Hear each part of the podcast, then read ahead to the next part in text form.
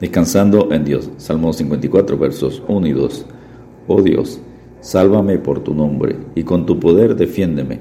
Oh Dios, oye mi oración, escucha las razones de mi boca. En el Salmo 52, según el título, David fue traicionado por Doeg, el edomita. Aquí es rechazado por gente de su propia tribu, quienes revelaron a Saúl que David estaba escondido entre ellos. 1 Samuel 23, versículo 19 y 1 Samuel 26, versículo 1. En este caso Saúl casi lo tiene atrapado. La salvación vino por la invasión de los filisteos que obligó a Saúl a abandonar la persecución. David pide a Dios liberación de sus enemigos, Salmo 54, versos 1 al 3, y alaba a Dios por su respuesta, Salmo 54, versos 4 al 7. Este salmo da aliento a cualquier creyente que haya sido calumniado. Número 1. Clamor a Dios. Oh Dios, sálvame por tu nombre y con tu poder defiéndeme. Oh Dios, oye mi oración. Escucha las razones de mi boca, porque extraños se han levantado contra mí y hombres violentos buscan mi vida. No han puesto a Dios delante de sí. Salmo 54, versos 1 al 3. El salmista apela a lo que Dios es, a su nombre y a su poder. Nuestro Redentor, Jehová de los ejércitos es su nombre, el Santo de Israel. Isaías 47, 4. Está seguro de su inocencia, que su causa es justa no debemos esperar respuesta de Dios si clamamos por alguna causa injusta. Hemos de pedir conforme a la voluntad de Dios. Escucha, atiende, indican una oración fervorosa. Los creyentes tenemos un Dios que escucha nuestras oraciones. El Espíritu Santo intercede por nosotros desde la tierra cuando no sabemos cómo orar. Y de igual manera, el Espíritu nos ayuda en nuestra debilidad, pues, ¿qué hemos de pedir como conviene? No lo sabemos pero el Espíritu mismo intercede por nosotros con gemidos indecibles. Romanos 8:26. Y Jesucristo en el cielo intercede por nosotros. ¿Quién es el que condenará? Cristo es el que murió, más aún el que también resucitó, el que además está a la diestra de Dios, el que también intercede por nosotros. Romanos 8:34. Los extraños y violentos generalmente son los que no toman en cuenta a Dios, pero el justo no temerá, porque a Jehová he puesto siempre delante de mí porque está a mi diestra, no seré conmovido. Salmo 16.8. ¿Qué pues diremos a esto? Si Dios es por nosotros, ¿quién contra nosotros? El que no escatimó ni a su propio Hijo, sino que lo entregó por todos nosotros, ¿cómo no nos dará también con él todas las cosas? Romanos 8, versículos 31 y 32. Número 2. Dios es mi ayudador. Y aquí Dios es el que me ayuda. El Señor está con los que sostienen mi vida.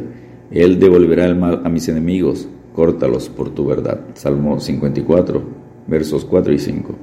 El salmista destaca la confianza en Dios por una declaración de confianza, porque Dios juzgará y por su promesa. El secreto de la confianza es la convicción de que Dios es quien me ayuda. La ayuda de Dios vendrá en su derrota de los enemigos. Mas Jehová está conmigo como poderoso gigante.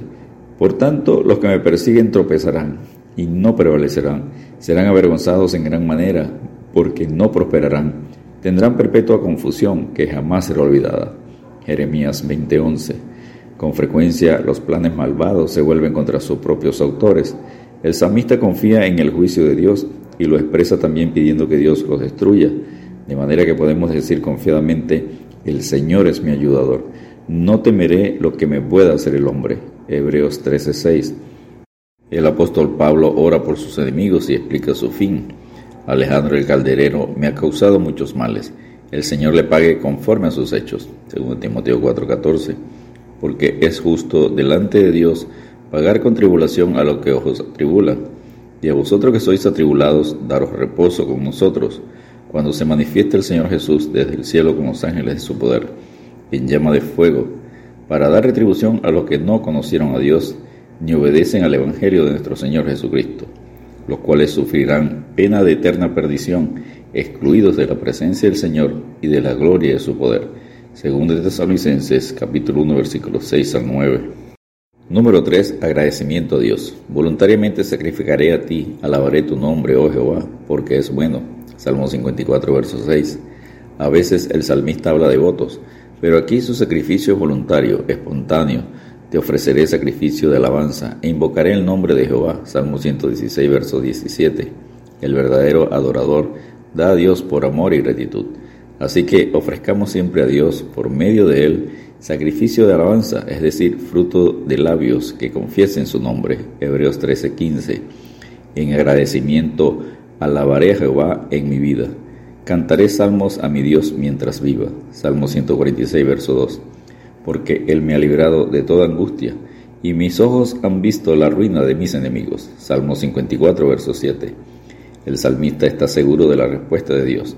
Espera en Jehová y guarda su camino, y Él te exaltará para heredar la tierra. Cuando sean destruidos los pecadores, lo verás. Salmo 37, verso 34.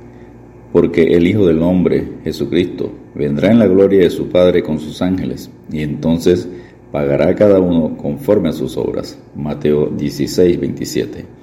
Descansemos en Dios orando, alabando, obedeciendo su palabra, y el Señor me librará de toda obra mala y me preservará para su reino celestial.